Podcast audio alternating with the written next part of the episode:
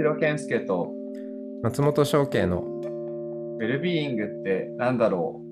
う？この番組は良い習慣があなたの暮らしを整えるネストの提供でお送りします。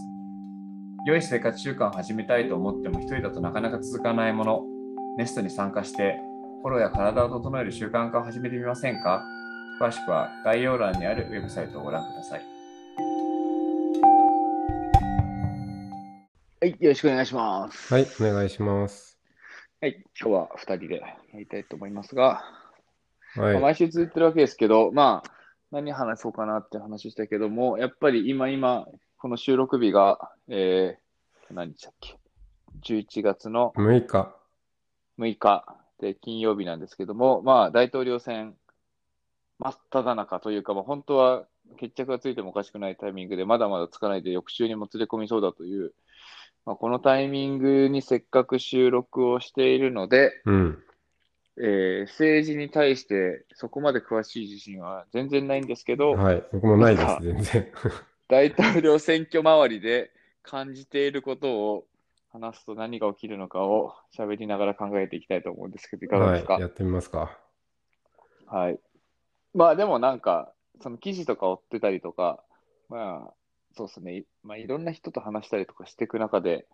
やっぱ思うことは結構あるような気もするんですけど、なんか、翔慶さん的に今どういう印象なんですか？見てて。見てて？うん。そうね。うん。あのーなんか、まあ、それこそダボスとか、まあ、ヤんヤンググローバルリーダーズとか、あの界隈行くうんと、まあ、反トランプというか、うん。うん、なんかこんな人が大統領でもう恥ずかしいみたいな話がもう大統領就任した時点からね、そういう空気ってうん。あるんだけれども、うん。だけど選ばれてるわけで、うん。じゃあ誰が支持してんのかっていう、うう。ん、と、あのーまあそのダボスとかであんまり出会うわないような人たちが支持してたりもするのかなとも思うし、うん、なんかね、見えないですよね。で、あの、う宇野、うんえー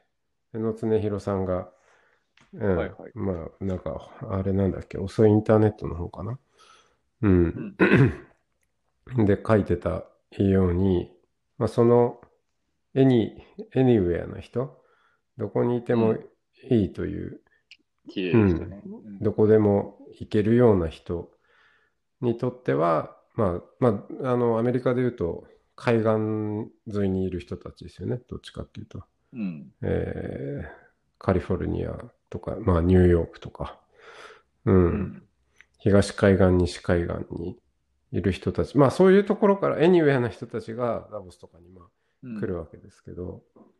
まあ、それが世界じゃないんだよなっていうことを、やっぱすごく思いますよね。で、そう考えると、なんだろう、その、まあ、世論がバイデン、うん。えー支持という、まあメディ、マスメディアとかも、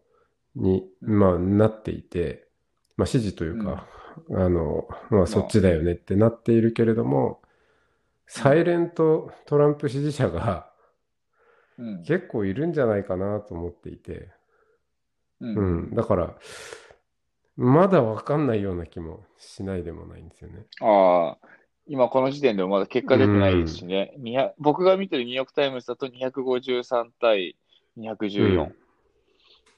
で、まだ止まってて、270議席まで。あと、まあでもね、なんか結構、結構、なんか見る感じバイデンっぽいですけどね。うん。僕がなんか、まあわかんないですね、まだね。なんですよ。うーん。なんか、あの、それで言うと、まあ赤か青かっていう、まあこの感じの、まあなんか、そもそも、アメリカの民主主義のシステムが分断を生む生むシステムですよね。なんか、多様な、まあ、その共和党派と民主党派で、まあ、そこの中でも中道派党みたいな、なんか保守派党とかっていろいろありながら、なんかその中でもまあ、選ばれていって、まあ、最終的に青か赤かでこう収束され、うん。しかも今回本当にその極と極の主張をし合っているっていう中で、社会主義なのか、まあ、みなんか資本主義なのかぐらいのテンションだと思うんですけど、なんかそうとか、なんかグローバルに行くのか、中を優先するのか、アメリカファーストなのかとかっていう、なんかこの流れの中ですごいやっぱり自覚しなきゃいけないなと思うのは、やっぱり圧倒的に青の中に自分はいるなっていう話と、なんか赤の世界が見えてないっていうことに対すうるん。自覚はすごい大事だし、なんかでも心の底どこかで、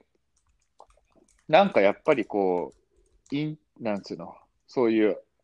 海岸沿いにいてエニウェイな人たちが見るし世界を僕も信じてるから、うん。なんかそっちがどこかでやっぱ正しいと思ってる節が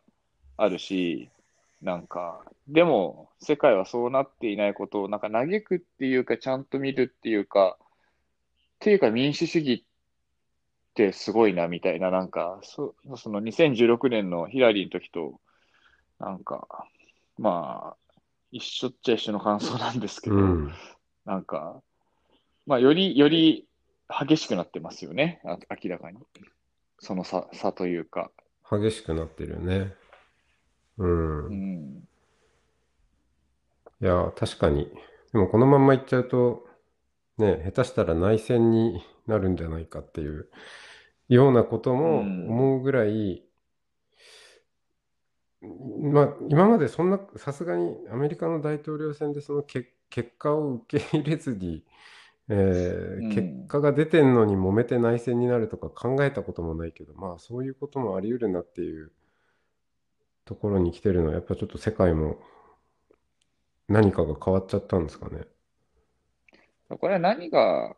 その、まあ、トランプは一個の事象でしかないとして、まあ、なんか、現れでしかないと思うし、思うそう。なんか、別に彼、彼じゃなくても、まあ、彼は一人のすごい適任者だと思うけど、そういう人が現れて、そこに集合意識的なものがこう共感し合って、結局こういう状態になってるわけだから、あの、集合意識なくしてこれはないよね。うんありえないじゃないですか。だからやっぱりどこかで共感、まあ、そまあ、そこのね、好反応としてのリーダーシップの、なんか、まあまあ、いろいろ、なんでしょうね。リーダーシップっていうか、まあ、そのリーダーが登場したからこそ、やっぱ、火がついたものあると思うんで、まあ、一概には集合意識だけだというつもりもないですが、まあ、でもそうだとして、えっと、なんだっけ。まあ、その、結局、この、なんですかね。いや、あの、まあ、資本主義で結局経済格差がめちゃくちゃ出て、で、エニウェイな人たちっていうのは、まあ、自立、自分を立つことができたから自立しているし、うん。自立しているからこそ他者に対して目を向けられるっていう中で、まあ、あの、なんでしょうね。まあ、一個の文脈で言うと、自立してるんだけど、悪なき金を求め続けるっていう意味で、なんかひたすら金を、金とか地位とか名誉みたいなものを求め続ける人ももちろんいるとは思うものの、その一方で、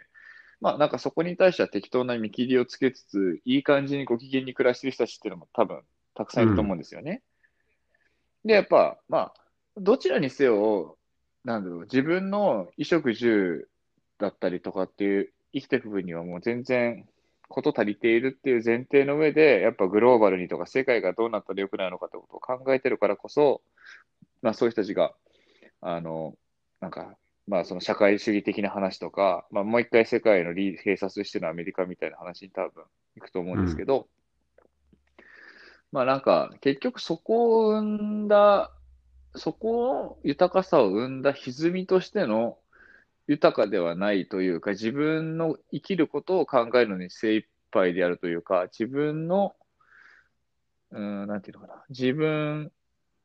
を守ることを第一義とするみたいな、なんかところにイデオロギーがある人たちみたいなのが、なんか、やっぱりいて、うんあ、つまり何が言いたいかというと、赤がいないと青は生まれなかったよねっていう話って、うん。なんか、すごい資本主義の経済格差の話なんだろうなって思ったりとか、まあ一方で、じゃあその経済格差的なものが、まあ国の中にもあるし、もちろんグローバルにもある中で、みん、いや、これぜ全然なんか青的な人たちの世界にしのベクトルでやるべきだっていう、逆にそこまではももはや思わないんですけど、民主主義でやるべきなんですかねとかっていうのも、ちょっとここまで来ると分かんないですよね。うん。その、えっと、まあ、赤って言うと、まあ共和党、アメリカで、うん。そう、の人たちの、まあ、犠牲の上に、あの、まあ、海岸沿いの人たちの暮らしが成り立ってるっていうことね。その、まあ、うんまあ、端的に言えばそんな、はい。まあ、ふうには見えるわけですけど、なんとなく。まあ、そ外から見てるとねわかんないけど、実際、内陸部、僕ほとんど行ったことないんで、なんか、あの、海岸は全然わかるんですけど、なんか、内陸部がどういう人がどういう暮らしをしてて、どういう表情なのかとかも正直分かってない想像の上なんで、かなり、あの、はい、そんな感じですけど。そうだよね。その、いや、今ちょうど目の前に民主主義とは何かっていう、宇野先生が最近出した、あの、学術会議で、あの、うん。何？外された宇野先生が、ちょうどなんかいいタイミングで民主主義とは何かっていう本、別にそれ 外されたから書いたわけじゃなくて、もう書いてたんでしょうけど、ちょうど今新刊で出たんうですよ。ん。う。うんん。で、なんだろう。そうね、今民主主義が、今までは、その、なんだっけ、えー国、国の、国が発展していく過程において必ず民主化っていうのが、まあ、踏んでいく、うん。踏んでいくわけで、まあ、それはもうんう、ほぼ、おく国のね、成長とのステップとして、もう当たり前なものとしてなっていたんだけれども、今、別に必ずしも、それを経ずとも、まあ、少なくとも経済っていうところだけ見ると、かえって経ない方が効率いいよねっていう話も、ね、あ、まあ、てか、経済の話で言うと全然効率がね、中国そうそう、いいっていう。ことになっており、まあ相当今、これがアメリカの中でも、あんなみ、ね、民主主義、えーの、なん、なんていうの？その、を、むず、もうそれを問い直すなんていうことがありえないような国自体の中でも、多分、うん。今、本当にそそれでいいんだろうかっていうことが出てきてるんでしょうね。問い直しっていうか。うん。なんか、まあ、その民主主義の次の、なんだろう、えっと、なんだろう、その全体性の方針を決める、なんとか主義が出てくるって話ももちろんあるんですけど、なんか僕が若干今妄想で例えば思ってる、まあ、それがシフトとネストも同じ発想をしながら、まあ、ちょっと誤解をする、あの、される可能性もあるんですけど、うん。あの、思ってるのは、いや、じゃあ例えば、まあ、要はアメリカっていう国っていうのは、生まれた時からアメリカ人の人がほぼ大半で、アメリカ国民であるっていうことはもう所要の条件で、その上で民主党なの共和党なのどっちなのっていう、まあ、ことをしてるわけじゃないですか。だからそうじゃなくて、自分が生まれて、まあ、二十歳とかわかんないですけど、ある程度自我で自分で自分の人生を選択できるっていう時に、この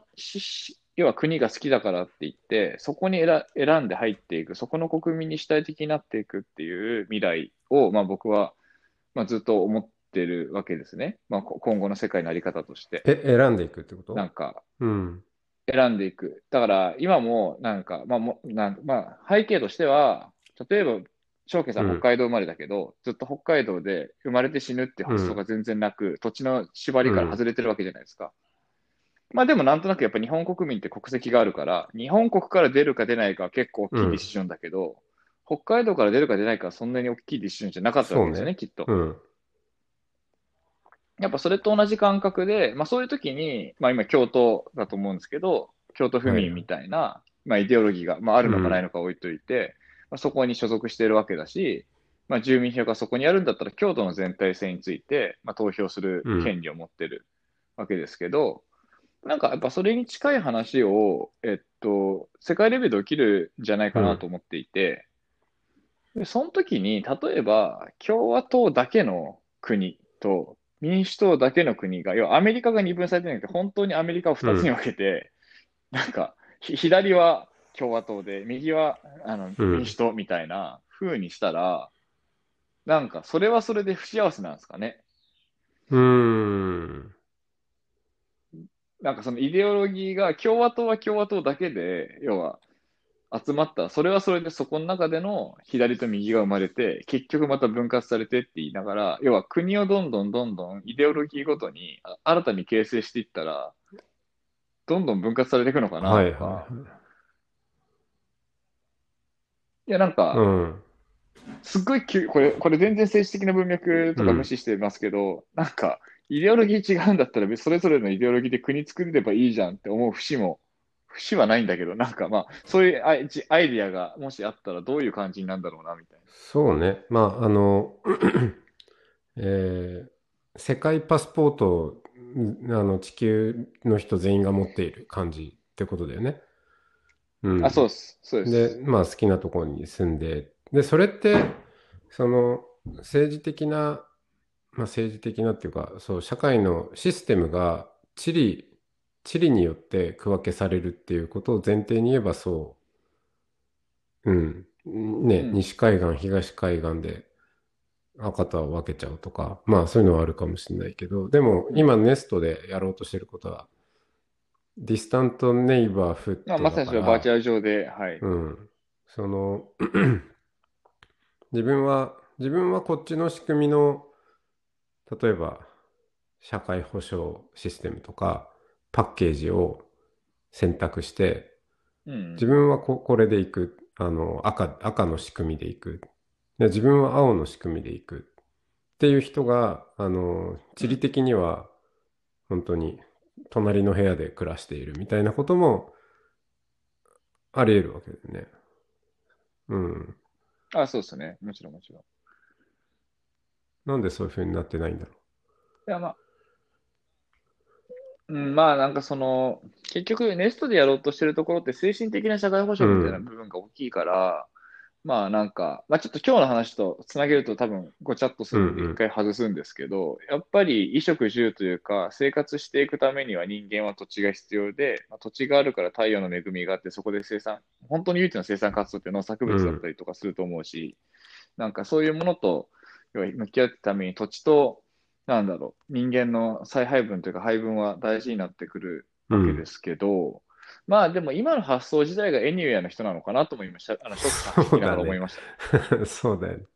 うん、赤と青に分かれて移動すればいいじゃん。お前の好きな国に行けよって、それエニウェアの人の発想だからっていう、なんか、ね。なんか意外と発想自体がいけてなかったのか、俺はみたいな今、うん。にもなった。まあでもな、でも結局、今、あの、一個の他の気候変動とかも紐づいた一個の社会問題としての難民があるわけですよね。だから難民っていうのが、まあもちろん、その、なんだ、まあ、お金がなくなってもそうだし、戦争で危なくなってもそうだし、気候変動でここにもう水がなくなってっていう、本当にいろんな意味で、ヨーロッパとかね、中南米とか、難民が起きてますけど、やっぱ人の動態の移動ってすごい、すべてにインパクトを与えるから、なんかやっぱ難民、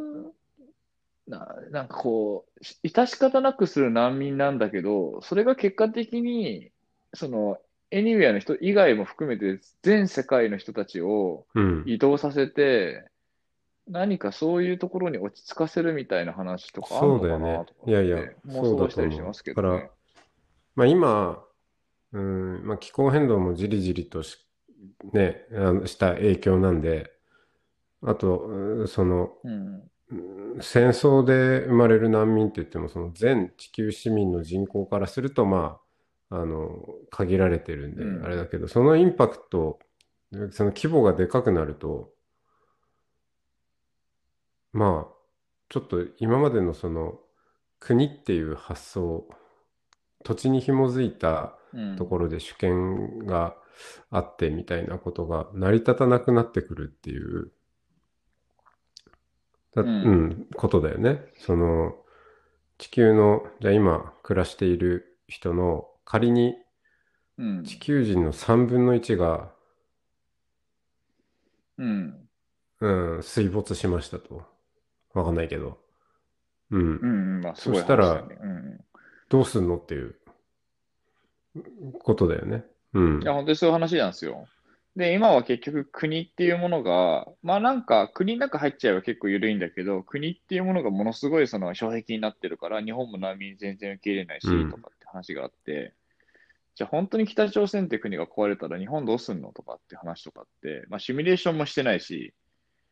まあ日本人はものすごい勢いで受け入れないと思うんですよね。多分。でも受け入れざるを得なくなった時に、なんでしょう。それこそ、まあ日本がわかんない緑だったとして、黄色っていうのがこう入ってきたときに、なんか黄色と緑で、それはもはや内戦なのか戦争なのかわかんないみたいな、うん。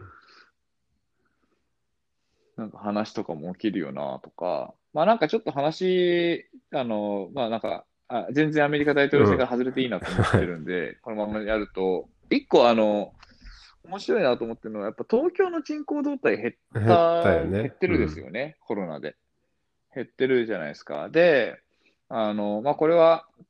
聞いた話というか、まあ、面白いなと思ってるんですけど、まあ、僕が見てる見立ての中で、日本ってのは過去に、その、し終戦前後と、明治維新前後で日本の、日本人の衣食住とかも含めて全てが変わってるってことをこの160年間で2回やっていて、で、その時に結局何がなんか時代の大きい流れとかうねりを変えてるのかっていう時の裏、裏表になってるのはやっぱりうん人間の移動なんですよ。でやっぱ80年前に何が起きたかっていうと、やっぱり戦争があって疎開してったし、160年前は脱藩してったりとかしていく中で、それぞれ脱藩っていうのは藩の、要はなんだろう、こう、留めていたものから抜けて人間がどんどん流うん流出しちゃっていって、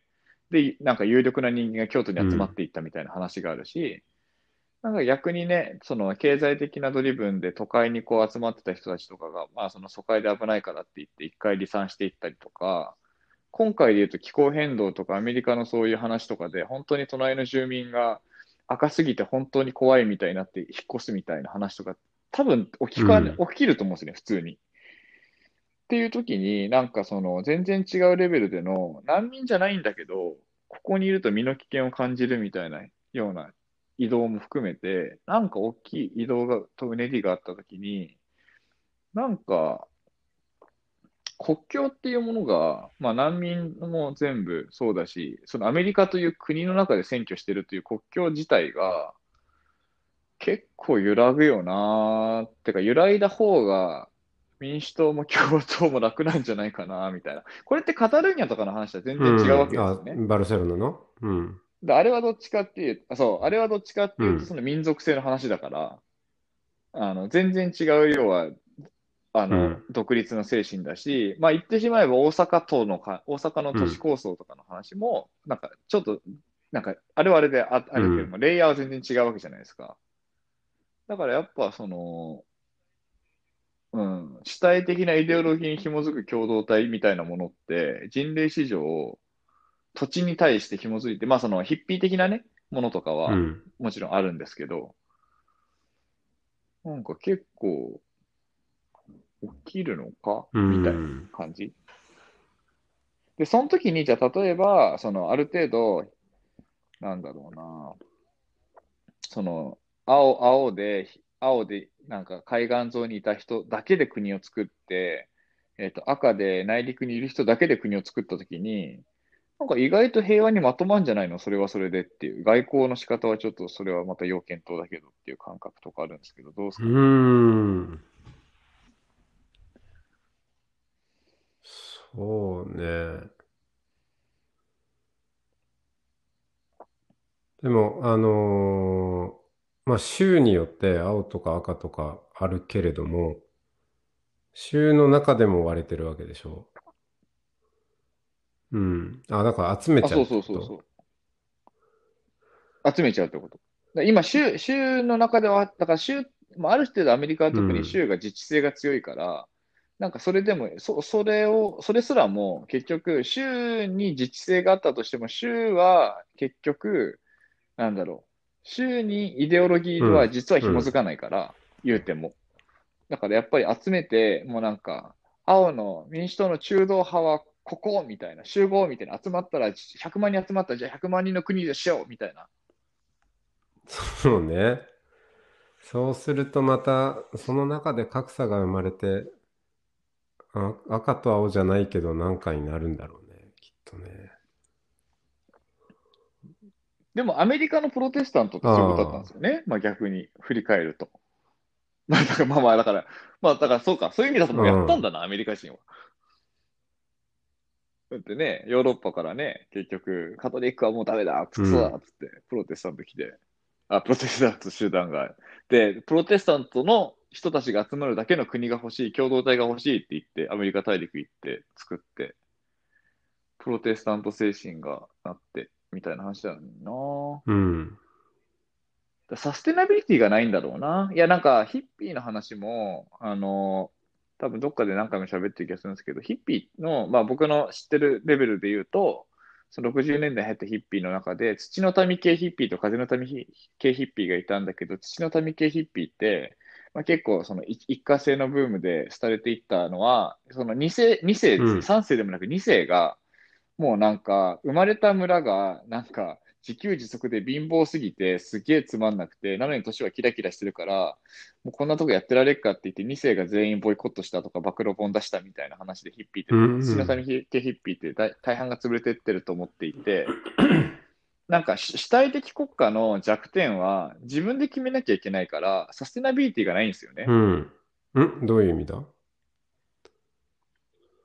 あるいは、要は、世継ぎに渡せない。血縁関係の世継ぎに、ここに住みなさいって言った時点で主体性がなくなっちゃうんですよ、宗教と。一緒だよね、それね。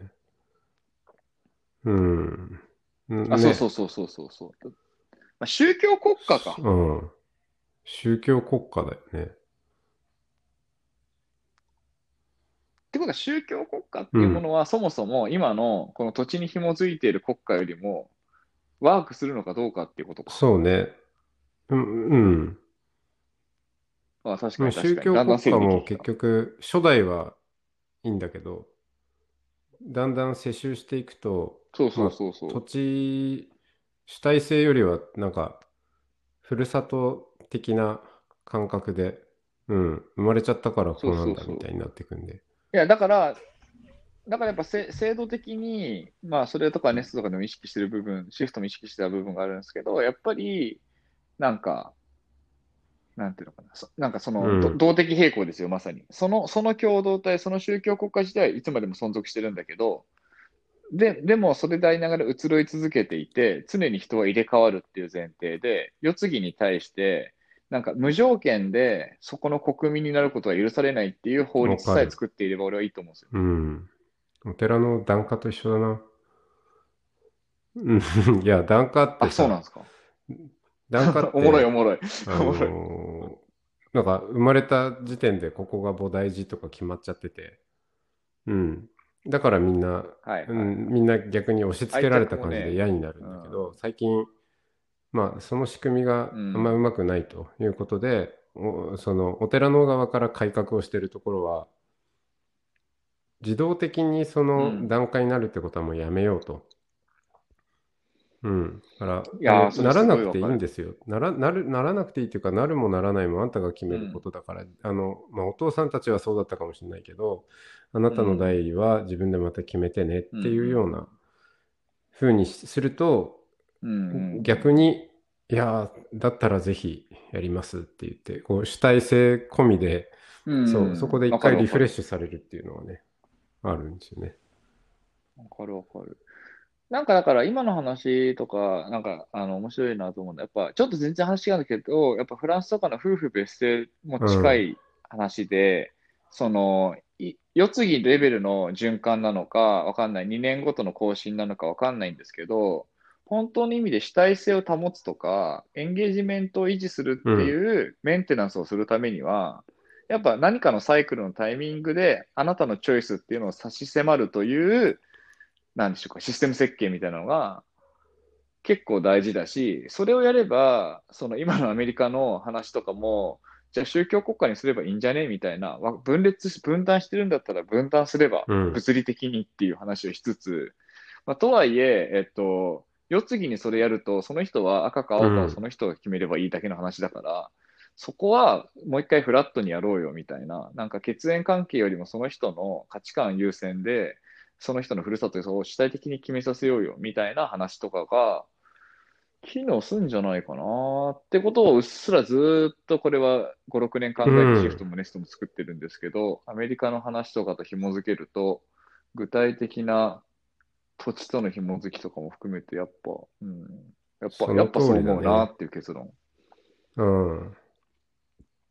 まあ、わかんないですけどね。あのーそれっはて、まあ、国レベルでも言えるし、多分ビジネスとかでもきっと言えることで、まあ、宗教もそうなんだけど、その規模を追い求めて、うん。売上とか人口とか、うん、そのとりあえず数増やしていこうって、それが国力である、あの企業の力であるっていうふうにしちゃうと、例えばそのじゃあサブスクリプションのビジネスもをやっていて何が一番いいかってうん、あの要は課金されていることを忘れるぐらいねあのもはいはい。うなんだろう